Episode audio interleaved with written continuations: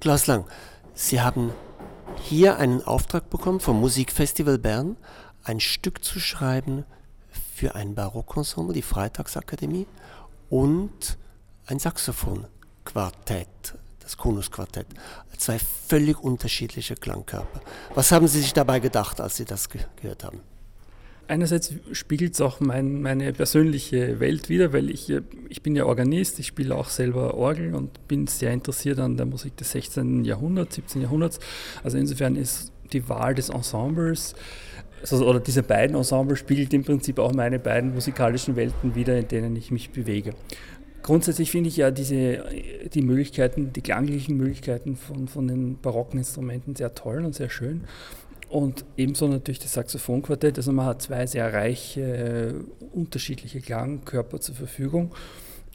Trotzdem war für mich sozusagen der, die grundsätzliche Idee zu versuchen, jetzt nicht ein Stück zu machen, in dem ich die beiden gegenüberstelle und gegeneinander ausspiele sozusagen, sondern zu versuchen, ein Stück zu schreiben, in dem die Ensembles miteinander verschmelzen, in dem man dann nicht mehr sagen kann, aha, jetzt spielt das Saxophonquartett und dann die Freitagsakademie, sondern der Versuch war, einen einheitlichen Klangraum zu schaffen, der eben beide Aspekte homogen ineinander vereinen kann.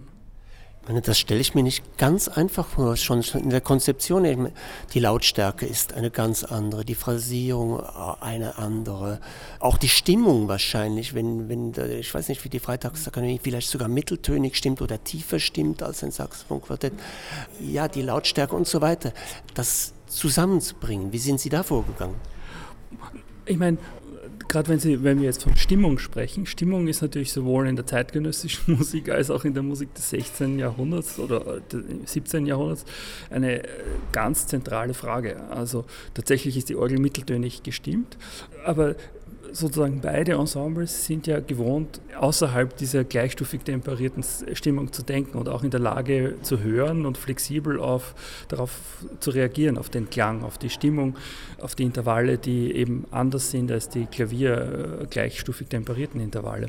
Also insofern war das natürlich für alle eine Herausforderung, aber letztlich auch für alle ein Terrain, auf dem sie sich sowieso bewegt haben. Also man kann auch sagen, dass auch wenn ich versucht habe, eine natürlich eine eigene, eigenständige Klangstruktur zu finden für das Stück, sind doch die grundlegenden Techniken, die ich verwende, auch Techniken, die sowohl im 20. Jahrhundert als auch im 16. Jahrhundert vorkommen. Also gerade jetzt Stimmen zum Beispiel, dass man versucht, Akkorde auszustimmen, aber auch was man hören wird, Apache, Figurationen, äh, Verzierungsfloskeln quasi, das sind alles Materialien, die schon im 16., 17. Jahrhundert gegeben hat und die jetzt sozusagen in einer anderen Gestalt wieder auftauchen in dem Stück.